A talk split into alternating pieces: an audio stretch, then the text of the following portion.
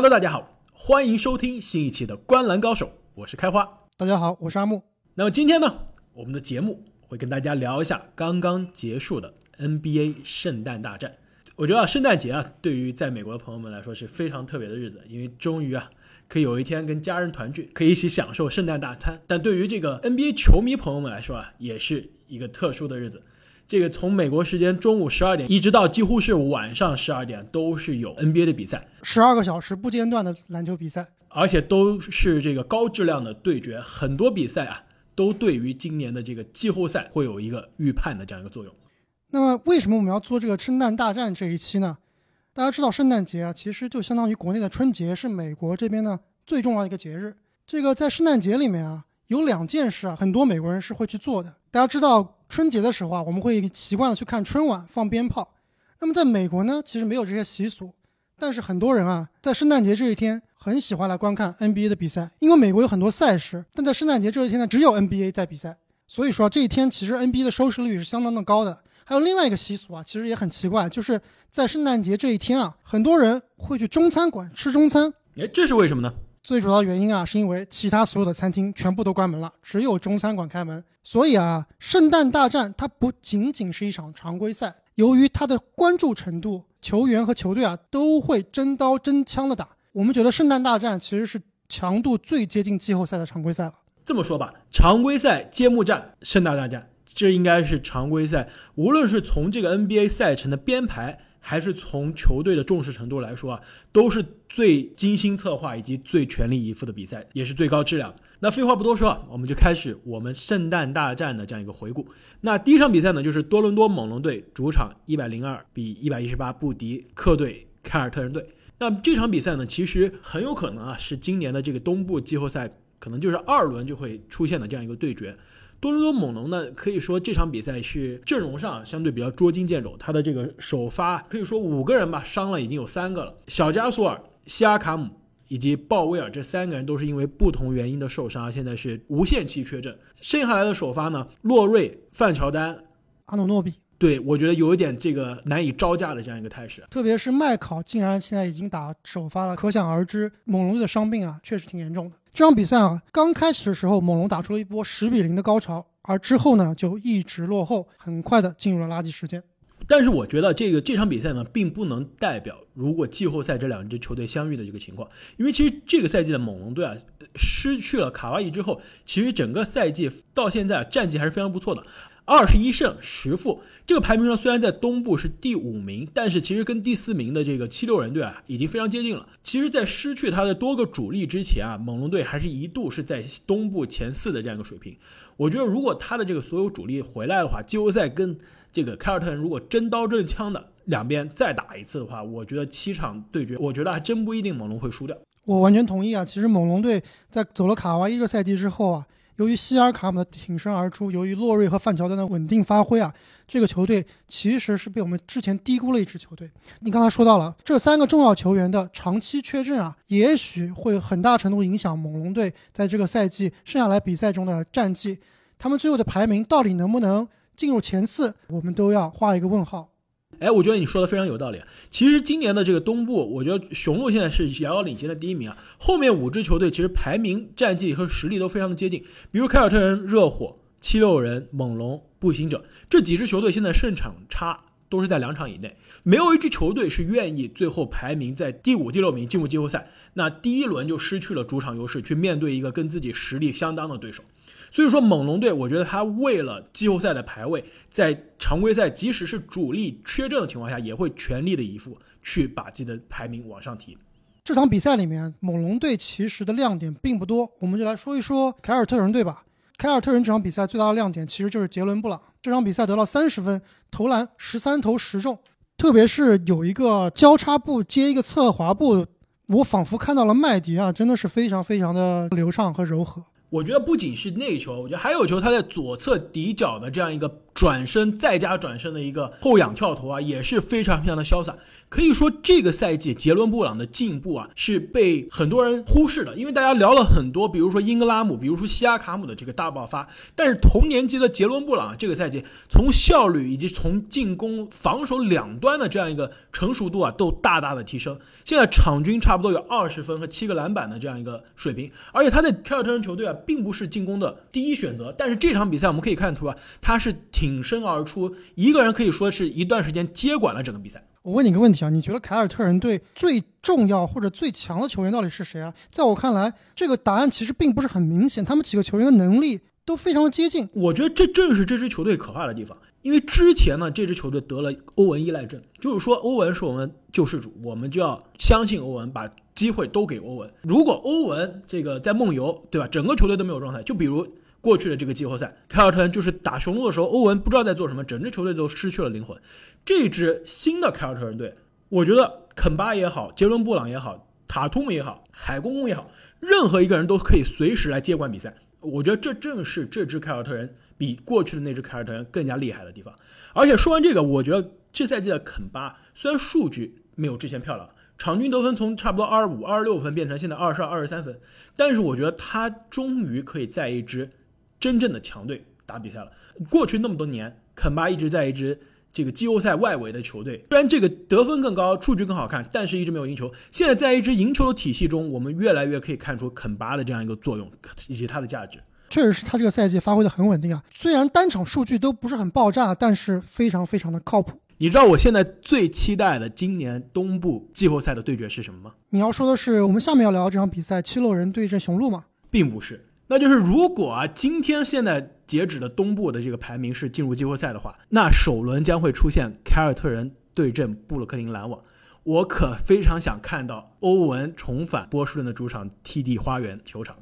我们回过头来看这场比赛，其实我觉得这场比赛并不能完全暴露出凯尔特人的一些问题，毕竟他们最大的短板啊，四号位和五号位并没有在这场比赛中接受到足够的考验，因为对方的首发的四号位、五号位都都受伤了。没错，所以。如果在季后赛里面啊碰到了雄鹿，碰到了七六人，谁来防字母，谁来防大地，这其实是最大的一个问题。那么第二场圣诞大战的比赛呢，就是费城七六人队主场以一百二十一比一百零九战胜了到访的这个密尔沃基雄鹿队。这场比赛其实事实上场面上的这样一个状况，比最后的比分看上去差距要大大很多。其实基本上两节比赛之后，这个比赛已经进入垃圾时间了，半场。落后二十分，落后已经是超过二十分了，可以说这是字母哥这赛季打到现在最差的一场比赛了吧？十八分，十四个篮板，七个助攻。其实从这个数据上来看，并不是特别差，但是他的这个最强项的命中率啊，这场真的是被完全的限制到谷底了。全场二十七次出手啊，只有八次命中。特别是啊，他的三分球啊，我们知道上个礼拜对阵湖人的时候，他的三分球七投五中，把 AD 打傻了。那这场比赛，这场比赛他也是投了七个，结果一个都没投进。对，这命中率跟西蒙斯啊有的一拼了。可以说这场比赛让我非常的意外，就是之前整个赛季下来，字母感觉是一个无解的状态。我印象中啊，只有犹他爵士队对阵这个雄鹿的时候，让戈贝尔全场盯防这个字母。还有些效果，但那场字母还是拿了三十多分。除此之外，我印象中真的想不到任何一支球队是可以限制住雄鹿的这个进攻的。全场比赛，七六人的思路就是大地领防字母。我宁愿我不去协防其他的，比如说米德尔顿，比如说德文千佐，比如说马修斯，我就是要卡住你字母。我宁愿让那些人去在我面前抛投，我都不能让字母去抢前场篮板。整场比赛，我可以说是我印象中这赛季大地啊打的最好的。最认真的一场比赛之一了，没错。大帝在比赛之后啊，也是在采访中说：“说这个赛季我就是要当最佳防守球员，而且今天我绝对做到了。”而且你知道吗？其实大帝，我觉得他应该是对字母啊，还是有点意见的。你知道吗？过去这两年啊，大帝和字母虽然在季后赛没有遇上，但是两个人啊，每次在常规赛遇上啊，都是会打的火星四撞。大帝过去这四场这个对雄鹿啊，分别是三十一分、十一个篮板，三十四分、十三个篮板，四十分、十五个篮板，三十分、十九个篮板，可以说每一次打的都非常的卖力，而且数据都非常的爆炸。大帝这场打这么好，其实我觉得还有一个原因，是因为前两个星期在这个 TNT 的转播中啊，巴克利和奥尼尔其实对这个赛季大帝的表现提出了很大很多的批评，主要的意思是说大帝不够卖力，说他不是每一场比赛都用百分之百的精力去打，而他应该多学一学每一场比赛都倾尽全力的字母啊。之后啊，这个大帝也是回应了他们俩，说你们俩说的对，我是应该打得更努力一些。大家都知道，大帝其实是一个非常小心眼的人啊，这赛季跟唐斯打了架，之前呢跟。庄神跟艾顿都是互爆垃圾话，对互爆垃圾话，然后基本上谁喷他，他都要在这个社交媒体上喷回去啊。我觉得很可能就正是这个美国媒体同行的这句话激怒了大帝，让他在这场跟字母的面对面的对决中展现出了更加卖力的那一面。而且我觉得这场胜利不仅仅是大帝一个人的，整个七六人队全场二十一个三分球是破了。队史记录的，要知道七六人队这个球队，其实大家说了很多，就觉得他投射并不好，因为他这个赛季啊，他的这个三分球命中啊，其实是 NBA 倒数十名的这样一个球队。这场比赛可以说是众志成城，而且是以雄鹿队的方式打败了雄鹿队，就是快攻的推反击。那西蒙斯其实好几个球打的就是字母的这样一个打法，拿着篮板往前冲，欧洲步上篮。同时就是这个一个内线进攻的核心，然后配四个外面的射手，然后还每个人真的是张手就能进。无论是这个理查德森、霍福德，还有替补上来的这个对哈里斯，还是说替补上来的这个克克马斯，都是所有人在外线真的是张手就有。其实你刚刚提到这场比赛对字母的表现有一点惊讶，在我看来其实完全是意料之中，因为我觉得七六人这套阵容啊，完全就是针对字母来打造的。内线的大帝霍福德，包括了哈里斯啊，其实都是字母最害怕的这种选手。还记不记得去年的东决，雄鹿在二比零领先的情况下，连输四盘被猛龙横扫。那么猛龙当时的内线啊，和现在的七六人配置是很相似的，加索尔、西卡加卡哇伊。所以字母当碰上这种顶级的防守内线的时候，经常会吃瘪，经常是会被锁死的。包括你之前说的那场戈贝尔的比赛。碰到这种强硬的大中锋啊，只要字母的外线投射没有，内线冲不进去，他的发挥空间真的非常的少。我觉得七六人防字母防的好，还真的并不是一直以来的这这个情况。因为上个赛季啊，字母打七六人一场是拿了四十五分，另外一场是拿了应该是他职业生涯最高的五十二分。所以说上赛季其实字母打七六人打的可能是更加得心应手。但上赛季的七六人的防守和这赛季能是一个 level 的吗？我觉得这个重要的这个因素之一啊，可能是添了霍福德。我觉得霍福德一直是一个在场上默默无闻，但是防守的这个作用啊，在数据上并不能体现出来的球员。对，特别是不光是单防，他的补防能力也是非常的强。没错。那说完了七六人啊，其实。雄鹿的阵容也并不是完全的健康，他们的首发控球后卫啊，布莱德索其实一直是受伤缺阵。我觉得这场比赛有了布莱德索，不一定这个雄鹿能赢，但是并不会输的那么难看。因为我觉得全场看下来这场比赛啊，雄鹿其实就一个人可以持球发动进攻，那就是字母。一旦字母被看死呢，其他人大多数射手的这样一个状态，比如米德尔多，比如希尔，比如德文千佐，比如马修斯，都是一个射手，甚至洛佩兹虽然是中锋，也是一个射手，没有人是可以持球创造进攻的。其实我们后面聊到另外两场比赛也是同样的一个问题，就是缺少一个自己球队核心之外的一个另外一个进攻的创造者。那其实布莱德索也好，上赛季的这个布罗格敦也好，都是雄鹿的阵容中的一个进攻的创造者。一旦字母这个点被锁死之后，他们还有其他人可以持球从外线创造进攻的机会。对于布莱德索这点，我其实并不同意你的观点。我觉得希尔其实是比布莱德索在重要比赛中。更值得依靠的球员，希尔这场比赛直到第三节的最后啊，才投丢了第一个球，全场七投六中，得到了十五分，而且三分球是三投三中。但是你你还是忽略了一点，希尔更多的是一个进攻的终结者，他更多的是一个就是被别人创造机会，他最后能选择一个特别好的投篮点去终结这个投篮的人。他并不是布莱德索那种可以持球过半场，可以自己创造进攻，然后可以突破分球的这个角色。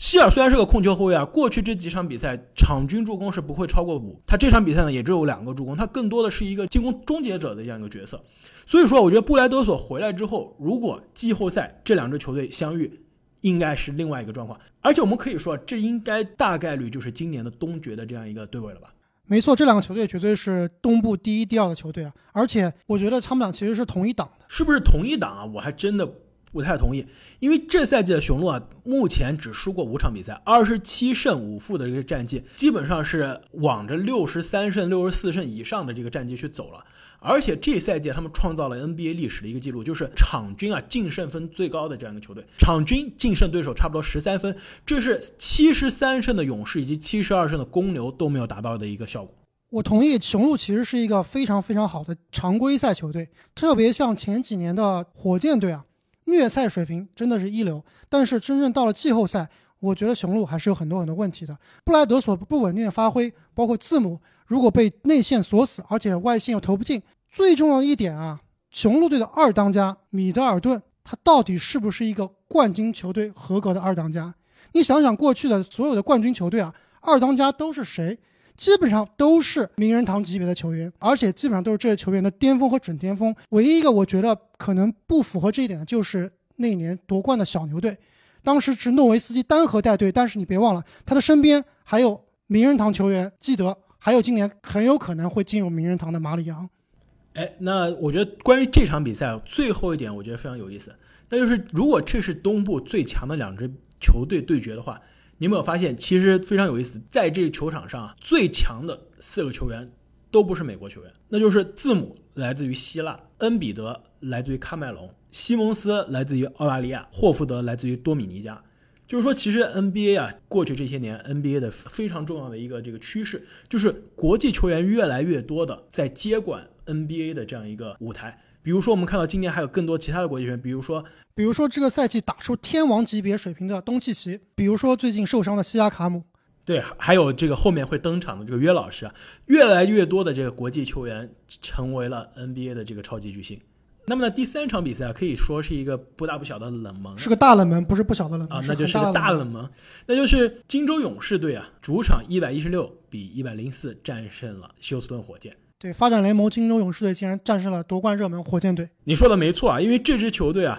现在主力轮换里面啊，至少有两个人是双向合同。比如说这场比赛得分全队最高的这个达米安里。比如说前段时间发挥非常不错的这个包曼，他们都是双向合同，而且他们的这个四出五天期限即将达到了。就是说勇士，而且现在是没有薪金空间和球队的这个名额去签他们的，他们很快就会去打发展联盟了。所以说这支发展联盟的球队能战胜大热的这个火箭队，还是真的非常有意思。我觉得他们能完成这个壮举的重要原因啊，我觉得有以下两点。来，我听你说。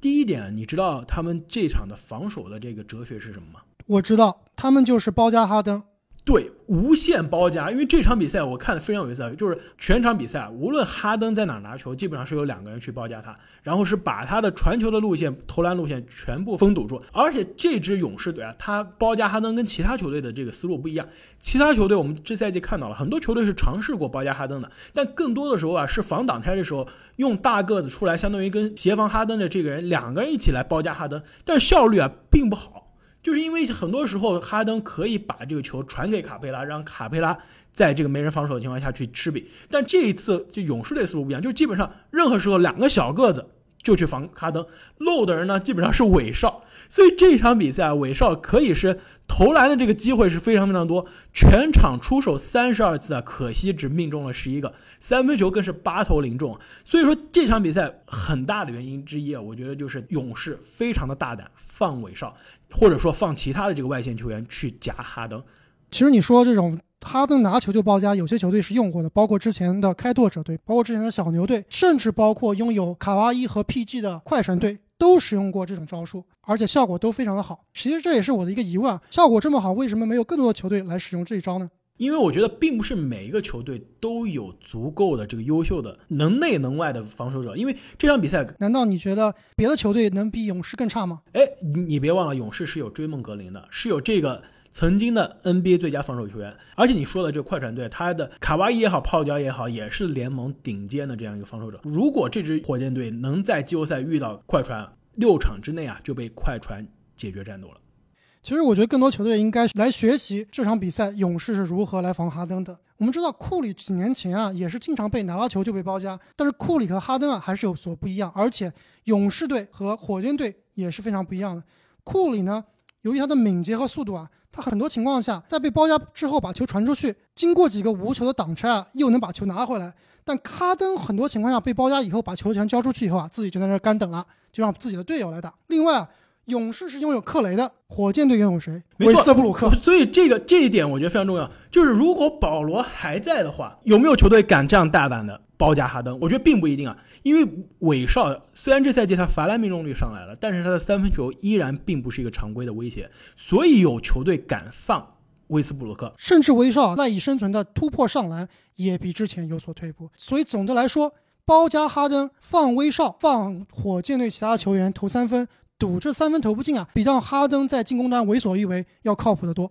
没错，而且我刚刚说了，有两点是勇士这场以下克上的秘诀，另外一点就是，我觉得基本上是这赛季没有另外一支球队能做到的了，那就是让哈登全场罚球啊，一个都没进。事实上，哈登全场只罚了一个球。对，直到第四节的第八分钟才获得了第一次罚球，还罚丢了。这赛季啊，哈登场均三十八分啊，他其中有十一分是来自于罚篮，每场要上罚球线啊，接近十三次，罚球命中率差不多是百分之八十八左右。所以说，任何一支球队能把詹姆斯、哈登的这个罚球数限制在十个以内，或者八个以内、五个以内，都是非常非常困难的事情。所以这场勇士只给哈登一次罚球的机会，这真的是让人想不到的。我觉得这场比赛哈登罚球这么少也不是偶然，毕竟啊，要说联盟最了解哈登的球队，非金州勇士莫属了。没错，他们过去这四五年基本上每年季后赛都要相遇，啊所以说哈登这个眼睛一瞪，胡子一撇，想往哪儿走，哪个是假动作，哪个是要造犯规啊，都是一清二楚。这场比赛还有最后一个亮点，那就是这场比赛勇士队最大的英雄啊，还真不一定是这个包夹哈登的追梦格林，而是库里。对，在看这场比赛的时候，我已经很久没有看到库里和克雷同时坐在场边为球队加油了。不是，我说的真的是库里的这个家人，那就是库里的妹夫达米安里。你知道吗？这场比赛拿着这个双向合同的达米安里，全场二十二分、十五个篮板、四个助攻、三分球两投两中，罚球十罚十中，可以说是库里附体啊！这个库里的家人在库里的这个圣诞之夜给家人送上了最大的礼物。其实这场比赛虽然勇士队获得了胜利，但并不能说明这个球队就解决了他们最主要的问题。其实，在我看来，这支球队啊仍然是联盟最差的球队之一。为数不多的亮点啊，其实还有一点就是考利斯坦这场比赛发挥的非常好。我觉得没错，他是这场比赛防哈登的非常关键的作用之一。因为如果你要包夹的话，你肯定会漏人，漏人了之后，像韦少往内线突啊，就遇到考利斯坦这座大墙。全场比赛，考利斯坦两个抢断，四个盖帽，可以说在防守端已经做到了他能做到的最好。而且在我们的印象中，这个球员其实不是以防守见长的球员。对他之前在国王队，其实一直是被人说白长了这个这么好的身材，防守是非常非常的不卖力。那这场比赛全场他的正负值是最高的，正二十九。我们差点还漏讲了勇士队最大牌的球员，那就是哦，那就是对，那就是湖人弃品啊，拉塞尔。这场比赛啊，拉塞尔其实是首发里面正负值最低的，负四。因为我觉得拉塞尔这场比赛打的可以说是，我觉得不温不火吧，二十分对吧？但是三分球十投一中，而且我觉得他其实打火箭并不是他的特长，因为他其实运动和爆发并不是那么的突出，而且防守端一直是他的这个弱点，让他防哈登或者是防这个韦少都不是特别理想的一个状态。这个赛季在库里刚刚受伤之后啊，拉塞尔其实有连续好几场非常爆炸的表现。之后呢，拉塞尔也受伤了，在他伤愈复出之后，一直打得并不很理想。我先问你啊，你觉得拉塞尔和丁威迪到底谁更厉害？我知道你是丁威迪的这个脑残粉啊，你会说丁威迪更厉害。我觉得在这个赛季之前，我肯定是不会同意了。但是这个赛季，丁威迪的发挥，尤其是欧文受伤之后，丁威迪开始打首发，让篮网的战绩啊变得更好了。我觉得现在让我说啊，丁威迪还说不定真的是比拉塞尔更好。另外一点，我觉得非常有意思，就是最近啊新闻出来了，勇士说啊，虽然他们现在是这个西部的倒数第一嘛，但是他们对明年的新秀啊没有一个感兴趣的。其实我觉得这是勇士的管理层啊非常重要的一个决定，就是我们到底是选明年的前五的新秀，还是把我们的这个选秀权打包交易出去？我觉得啊勇士会倾向于后者。所以我觉得拉塞尔加选秀权的这个交易啊，非常非常有可能会在交易截止日之前，或者在选秀大会上发生。那么圣诞大战的第四场比赛呢，可以说是所有所有人关注的焦点啊。我估计应该也是这个赛季常规赛可能收视率会是最高的比赛之一了，那就是洛杉矶湖人队呢主场一百零六比一百一十一不敌同城劲旅洛杉矶快船队。那么这场比赛再次证明了我一直以来的一个观点，就是联盟第一人就是卡哇伊。哎，你确定不是丁威迪吗？丁威迪是东部第一人。呃，我觉得啊玩笑之外，我觉得卡哇伊的确是在去年季后赛证明了他当时是 NBA 最好的球员。但是这赛季，我觉得怎么看字母都像是更好的球员。别忘了，我们今天说的是圣诞大战，也就是准季后赛。在季后赛里面，给我卡哇伊和字母，我会毫不犹豫的选择卡哇伊。其实虽然我是相信字母了，但是我从某种程度上，我还是赞同你的说法，因为卡哇伊这场比赛又让人看到季后赛卡哇伊的这个水平了。就是任何一个时间，只要他决定我这场要跟你玩命，他在进攻端和防守端立刻就会像变身了一样，怎么投怎么有，而且防守的这个，我觉得他是可以一防三的那种给你的感觉。没错啊，这场比赛卡哇伊得到了全场最高的三十五分，十二个篮板，特别是在最重要的第四节，独得十一分。而且你别忘了，他的三分球七投五中啊。其实卡哇伊三分其实一直很准，但是三分并不是他的常规武器。我觉得这个赛季啊，或者说从上个季后赛开始，他已经把他的三分球完全开发出来了。没错，三分球，另外一个就是他的助攻能力啊，都是这两个赛季进步非常非常的明显。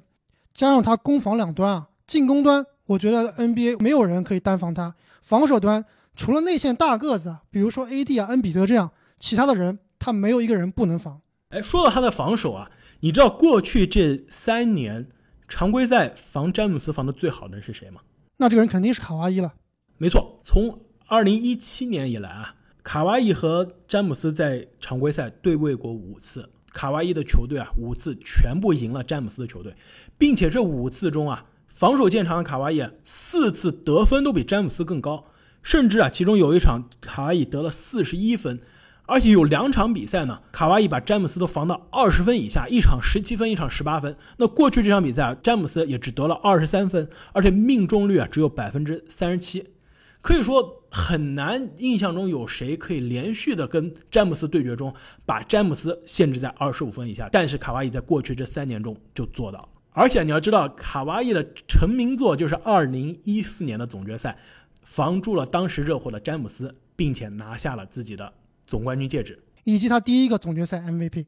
那么这场比赛啊，詹姆斯其实发挥的并不很好，全场二十四投九中，只得了二十三分，而且前八投都没有投进啊。詹姆斯上一次在常规赛比赛中前八投全失啊，要追溯到二零零五年了。而且还有一个数据啊，是之前从来没有发生过的，就是这一场比赛啊，老詹一共投丢了十个三分球，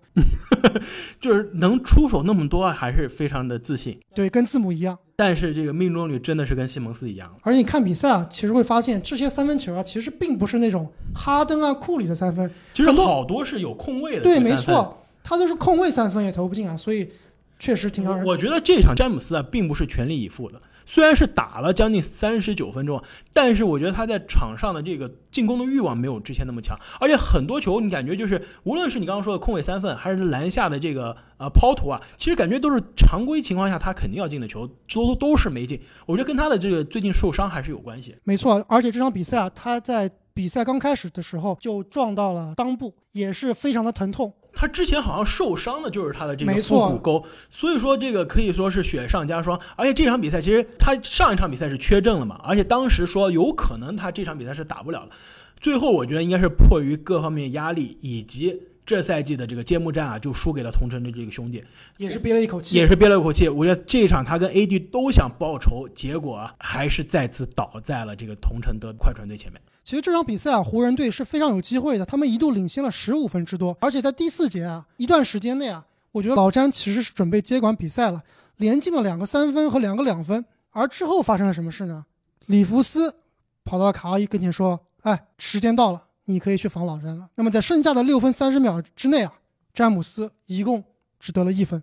你说这场比赛詹姆斯受伤的成分影响有多大呢？其实还真的很难说，因为。这场比赛，我觉得詹姆斯面对的是全联盟最难的防守的这个迷局。全场比赛从头到尾，要么卡哇伊，要么是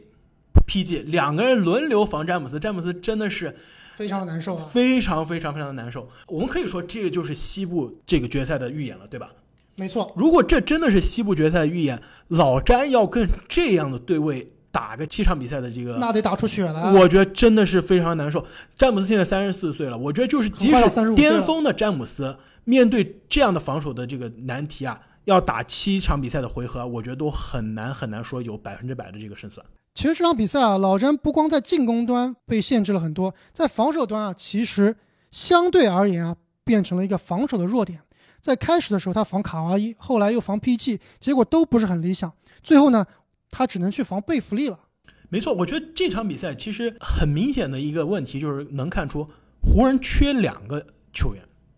一个就是进攻端的这个进攻的创造者。其实这个跟我们刚刚说的这个雄鹿队的问题是一样的。一旦雄鹿队是一旦字母哥被锁死了，没有另外一个可以自主创造进攻的这样一个球员，我觉得湖人情况可能好一些。詹姆斯和 AD 这两个人都可以交替，但除他两个之外呢，你能想到另外任何一个人可以自主创造进攻吗？没错，如果能来个路威，能来个丁威迪，能来个布罗格登，那个这个球队完全会不一样。没错，从账面上来看，这场库兹马是扮演了这样一个角色，但是大家都知道，库兹马更多是一个。空间型四号位更多是一个射手，他拉开空间之后的三分啊，呃，其实命中率也并不是那么好，但是准起来，就像这场还真的挺准的。但是他创造进攻的能力，你觉得可以吗？真的不行，库兹马其实就是一个神经刀，而且防守啊问题还是很大。对，基本上是没有防守的，而且他最大的问题是什么呢？就是我们说了，他们需要一个创造进攻的球员。库兹马呢，确实能创造进攻，但是呢，他只会为自己创造进攻，并不会为别人创造进攻。他的运球啊，都是低着头运的。所以你觉得湖人这个赛季啊，他的阵容还会有变化吗？我觉得，其实我如果我是湖人的管理层的话，我会想在交易截止日之前去完成一笔交易，去换来一个可以承担进攻的这样一个创造者的这个第三个角色。我觉得湖人队还缺少两个人，一个呢是一个在防守端能分担老詹和 AD 压力。没错没错，我刚刚说的就是湖人缺两个人嘛，一个是进攻的创造者，另外一个就是外线的防守者。对，这个人其实现在有一个非常好的人选，就是伊戈达拉。哎，你我觉得你这个说的还真的非常有意思，因为其实伊戈达拉和湖人的这个绯闻啊，从这个夏天开始就一直是在不断的传，但是好像如果能发生，早就该发生了，到现在还没有发生，一定是有原因的。对你，如果你看湖人的现在的阵容啊，来防卡哇伊、来防 PG 的球员，老詹肯定是顶不了全场的，那么只能依靠丹尼格林和 KCP，或者是布莱德利，甚至 AD 防了一段时间的这个卡哇伊啊。但是很明显，AD 防卡哇伊的内线是没有任何问题，但是一旦卡哇伊开始了外线接管的这个三分球邦邦邦的这个模式的话，AD 真的是很难拉出来防。所以我刚刚提的这几个球员，其实在吨位上都很难防卡哇伊和 PG。那么他们需要一个像伊戈达拉这样的球员。我觉得啊湖人队还缺一种球员，他们缺一个打球激情卖力的球员，像贝弗利这样，甚至啊像去年的师弟史蒂文森一样，或者是追梦格林，对吧？最理想的情况还追梦格林。其实这个赛季啊，湖人队是引进了这样一个球员的，这个人其实就是邓利啊，但是他现在一直受伤，而且伤病的恢复也并不是很理想。你知道，就是说贝弗利。在很多球迷的心目中，就是一个疯狗的这个形象嘛。但是你知道吗？上赛季他季后赛被勇士淘汰之后啊，他的那个采访让我印象非常深刻。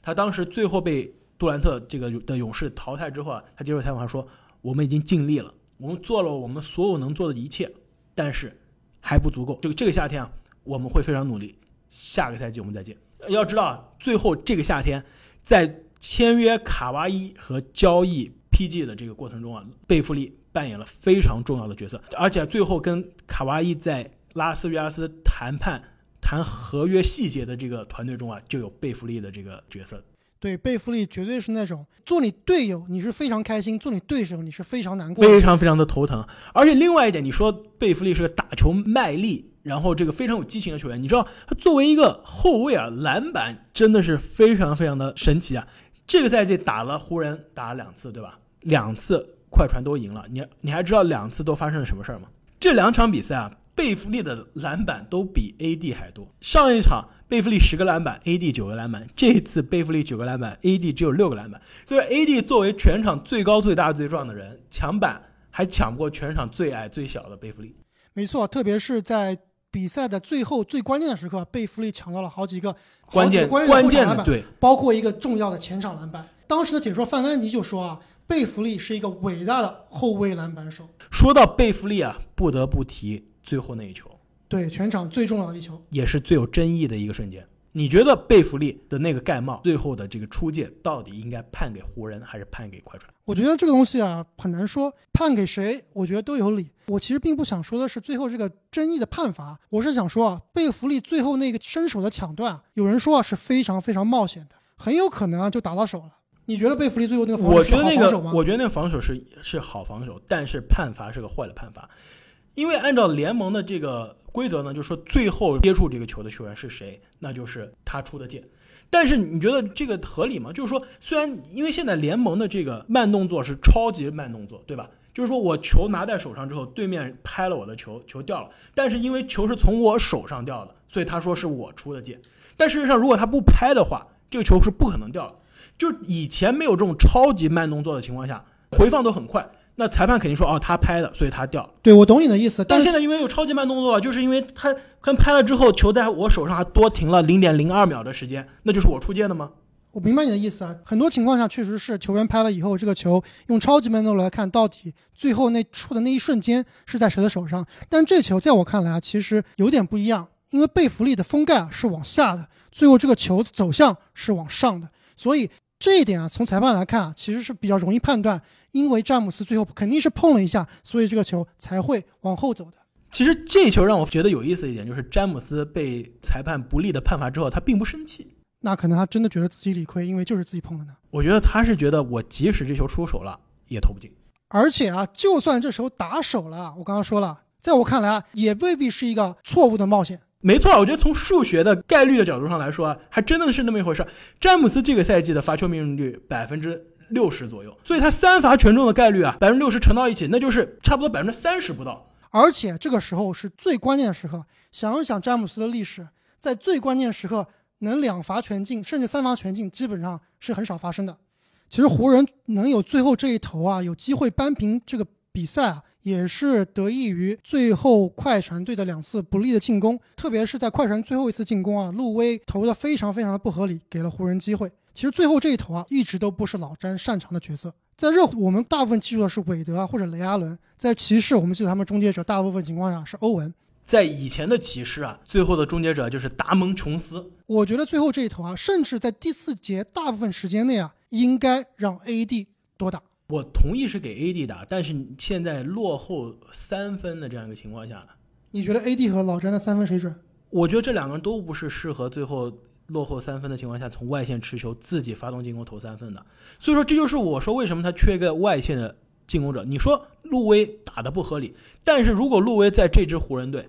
球队落后三分，最后十秒钟，就是路威登场的时候，就是路威利用一个挡拆的掩护，拔起来就是投三分，或者直直接单挑干拔三分。湖人就是没有这样一个人。老詹是单挑是厉害，但是老詹的这个三分线外的这个单挑然后投三分的这个能力，并不是他的专长。AD 也是一样，他的三分可能比老詹更准，但是他更多的是定点的三分。你让他从三分线外很多步持球创造进攻投三分，还真的是有点牵强。我主要想说的是啊，湖人队最强的进攻点其实是 AD。我觉得在联盟里面第一位的一对一 AD 就是联盟第一，没有人能防得住。但是事实上，他这场比赛以及这赛季第一次打快船的时候，他打的都不够凶猛。就是说，他是全场跟刚刚我们说的这个抢篮板是一个道理，他是全场最壮最大的球员，但是他打的呢一点这个进攻的这个侵略性都没有。上一次打快船队，全场二十一投八中啊，命中率非常的低，只得了二十五分，篮板也没有过十。这场也是的，只有二十四分，而且篮板只有可怜的六个。所以说我我觉得 AD 其实他一直是想打的更有侵略性，打的更利用自己的身体天赋，但是我觉得他遇到了非常硬的这样一个对手的时候，经常有力使不出来。对，这就是我们担心的。AD 啊，是一个非常好的球员，甚至还有很多媒体啊把 AD 排成联盟第一。他现在这个 MVP 的排行也是稳稳的这个前四的水平。但是他在季后赛比赛里啊，并没有很好的记录告诉我们，其实他是能在季后赛独当一面的球员。我觉得最后一点啊，因为这场比赛，我觉得是所有的圣诞大战中对季后赛的预判性最强的，因为两边其实阵容都终于齐整了，对吧？而且两边啊都非常非常的这个全力以赴。那我们来预测一下，如果这真的是西决的对位，你觉得最后的结局应该是怎么样？我觉得快船是更好的球队。我的预测是快船四比二战胜湖人队，而且坏船是这个赛季的总冠军。首先，我觉得湖人应该会在这赛季进入季后赛之前有动作，要么是从自由球员中签来帮手，或者是通过交易，或者是搞来伊勒达拉。所以，如果湖人的阵容有提升的话，我觉得有可能这个结果会翻过来。但是如果现在的这样的阵容来对决的话，七场来看啊，真的可能是快船的胜面更大。我也觉得是四比二或者是四比三的这样一个状态。好，那么最后来看一下这个圣诞大战的第五场比赛，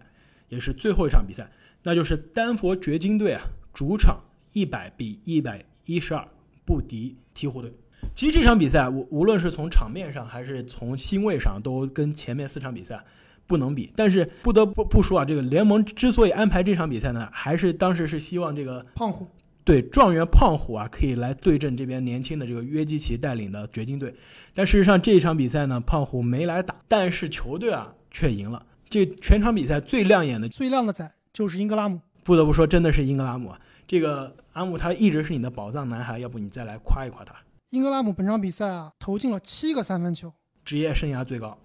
而且很多三分啊，我们刚刚说了，老詹投的那十二个三分球啊，大部分是定点三分。英哥这场比赛啊，其实有好几个球，他并不是定点三分或者空位三分，他还练出了这种移动三分啊，感觉是跟雷迪克偷学的。不仅仅是雷迪克，就是说他的模板，大家一直是说是杜兰特。我觉得过去几年，每当有人跟我这么说，我真的是在嘲笑他。阿木，你跟我说了，可能有不止二十次了，每次我都嘲笑你。但这个赛季，我觉得真的他让人看出了杜兰特的影子。这种移动的三分，而且利用他变态的这个身高臂长，没有办法防，而且没有办法被对面的封盖。我我觉得真的是让人完全完全很难以相信啊！他过去是一个三分被人觉得非常不准的球员。这场比赛啊，掘金一开始是用这个米尔萨普来防英格拉姆，结果速度完全跟不上，完全防不了。所以这场比赛啊，首发大前锋米尔萨普只打了十六分钟，大部分时间呢是让速度更快的格兰特来防，但是呢效果也并不理想。其实这场比赛鹈鹕能获胜啊，进攻端主要靠的是英格拉姆，那么同样重要的防守端啊，其实是靠两个人，一个呢是把穆雷锁得死死的霍勒迪。另外一个呢，就是费沃斯。先说你说的这个霍勒迪啊，要说我们之前四场比赛都对季后赛有一些这个呃预判作用啊，其实这场比赛对季后赛最大的预判作用，那就是霍勒迪。霍勒迪大家都知道，现在鹈鹕是把它放在货架上的。任何一支季后赛的球队或者争冠的球队，看了这场比赛之后，总经理现在都应该打电话给鹈鹕队询价霍勒迪。对，其实鹈鹕队的总经理是开始来询问霍勒迪的价格。但是最后要想不想交易他，其实也还不好说。如果我是热火的总经理，如果我是七六人的总经理，我现在肯定会打电话去询问霍迪的价格。霍勒迪无论从进攻端还是防守端，其实我们从之前的这个两年前的这个季后赛就能看出来了，就是他们横扫开拓者的那个系列赛，霍勒迪把利拉德和 CJ 防的这个就是人生的自信都没有了。这场比赛也是一样。在这场比赛之前啊，穆雷是手感非常火热，连续很多场比赛得分都是在二十分以上。但这场比赛被霍勒迪防的十投两中，只有八分。当你的二当家只得八分的时候啊，赢球的可能性就微乎其微了。另外一个我刚刚提到的就是费沃斯啊，其实他对这个球队真的是太重要了。我们知道这个赛季啊，费沃斯要不然就是家庭问题，要不然就是伤病。其实，在鹈鹕队出场的时间，包括出场的次数啊，都非常非常的少。这某种程度上是导致鹈鹕队现在战绩不佳的非常重要的原因。对，因为没有费沃斯的时候，鹈鹕中锋啊，真正健康的中锋就是新秀海耶斯一个，还有这个奥奥卡福。但是奥卡福健康啊，一直也是一个问题。所以说，一直是以一个都不是 NBA 首发，不是说 NBA 首发，就不是 NBA 水平的这样一个中锋在对抗全联盟的中锋。海耶斯在第一节的时候啊，还出场了几分钟，他防约基奇啊。完全没有章法，非常非常的搞笑，没有用。一起顶一步，他能退两步，完全完全抵不住。上了费沃斯之后，这个就是结局完全就不一样了。费沃斯全场比赛八分、十三个篮板、八个助攻，就是费沃斯防约基奇打出了自己打出了约基奇的数据，包括防守端还有一个抢断和三个盖帽。那么导致鹈鹕队这个赛季在战绩不佳的另外一个重要原因，众所周知，就是这个赛季的状元胖虎威廉姆森啊一直没有打上比赛。这一天啊。其实有一个好消息出来，就是这个胖虎啊，其实在赛前在球馆啊已经开始投篮了，而且有消息说啊，他在一月份就可以打五对五的训练了。但是呢，球队也出来说啊，他们会在对待胖虎的这个受伤的这件事情上，采取非常非常谨慎的态度，能让他多休息一会儿，能让他多恢复一会儿，都会让他多恢复一段时间。如果这个赛季啊，我们能看到一个能打满三十分钟的胖虎啊，可能都是个非常困难的事情。我觉得能能出场就不错了。之前很多媒体说啊，胖虎这个赛季其实是一场也打不了的。哎，而且你还记得我们在这个赛季的第一印象的那期节目中啊，我提到。就是说，有美国的这个网友发现啊，胖虎他的非常重要的问题之一就是他走路有点 X 型腿。对，我也看到这个新闻了。然后你知道现在爆出来新闻是什么？就是说鹈鹕队他们的这个训练师说啊，他们不仅在帮胖虎恢复他半月板的受伤，还在帮他这个调整他投篮的姿势、弹跳的方式以及走路的姿势。我觉得这就直接就是我们之前讲的这个 X 型腿的问题。之前富儿子啊、球哥啊，在赛季中或者休赛期花很多时间来改变投篮的姿势，哪知道胖虎竟然在学习走路啊！没错，就是说二十岁的人了，可能打了十年高强度的这个篮球比赛了，现在要重新学习如何走路。那么最后我们再讲下掘金啊，掘金现在是西部的第二名，就是说他的战绩二十一胜九负，在湖人的后面啊只差两场。我知道开花，你是一个约老师的球迷啊。这个赛季，在我看来，约老师其实他的表现其实让大家有些失望的。我觉得可以说他的这个状态啊，没有上赛季那么好，就是在场上也有很多时候你觉得他在开小差。但是球队的这个战绩以及球队防守，我觉得都比去年有所提高。怎么说呢？我觉得这赛季的西部的竞争啊，非常的激烈。我们也看到现在这个排名第六的爵士队啊，刚刚完成了一笔交易，而且这是夏天保罗跟韦少互换之后啊。整整六个多月之后的第一笔交易，爵士的这笔交易思路非常的清楚啊，就是说我们需要补强我们的进攻，进攻，我们需要补强我们的第二阵容。而且现在爵士是第六名，我觉得他是上半区的每一支球队都不想遇到的一个下半区的球队。所以说，我觉得掘金他这个常规赛啊不仅是在为主场优势而战，而且更多时候他要考虑到第一轮和第二轮的季后赛的对位。掘金如果第一轮打爵士的话，我觉得有可能真的还打不过。其实我们之前的节目也聊过，掘金是今年联盟里面进攻最慢的一个球队，它的观赏性啊，我感觉有点大不如前。包括啊约老师的那些风骚的传球，好像这个赛季也很少出现了。我觉得你这些说的都没错，但是这都不妨碍啊，他们的这个主教练麦克马龙在这这个圣诞节前后啊，收到了一份大礼，那就是终于啊得愿与偿的提前续约了。我觉得这也是对于他这么多年在掘金这个执教。以及选人用人上的一个非常大的肯定。说完了所有的比赛啊，总体来说，今年的圣诞大战的质量其实还是打了一些折扣的。毕竟啊，像勇士啊、像鹈鹕啊这些重要球员啊都受伤了，比赛的精彩程度啊和球星的欣慰啊都没有达到预期的效果。我觉得你说的没错，其实多场比赛呢，提早的进入了垃圾时间，而且两场比赛因为主力的这个缺阵啊，也变得并没有想象中那么好看。可能五场比赛只有一场是真正有价值的，那就是洛杉矶大战啊，也是最好看的一场，真的是非常好看这一场比赛。今年圣诞大战啊，另外一个优点啊，就是终于联盟决定啊，尼克斯是不适合这一天的比赛的。纽约的两支球队啊，没有一支在圣诞大战的这个阵容当中。但是我相信啊，随着欧文和杜兰特明年的这个回归啊，篮网应该会在明年的这个圣诞大战的比赛中。好，那我们对于二零一九年圣诞大战的这个比赛的回顾啊，就聊到这里。这一期节目呢，也是我们二零一九年的最后一期节目。那么衷心的感谢各位听众朋友在过去的这几个月中啊，对于我们节目的大力的支持，让我们的节目呢从零到一，从有到无，一步一步走到了更多的球迷的面前。那我们就聊到这里，下期再见，明年再见，拜拜。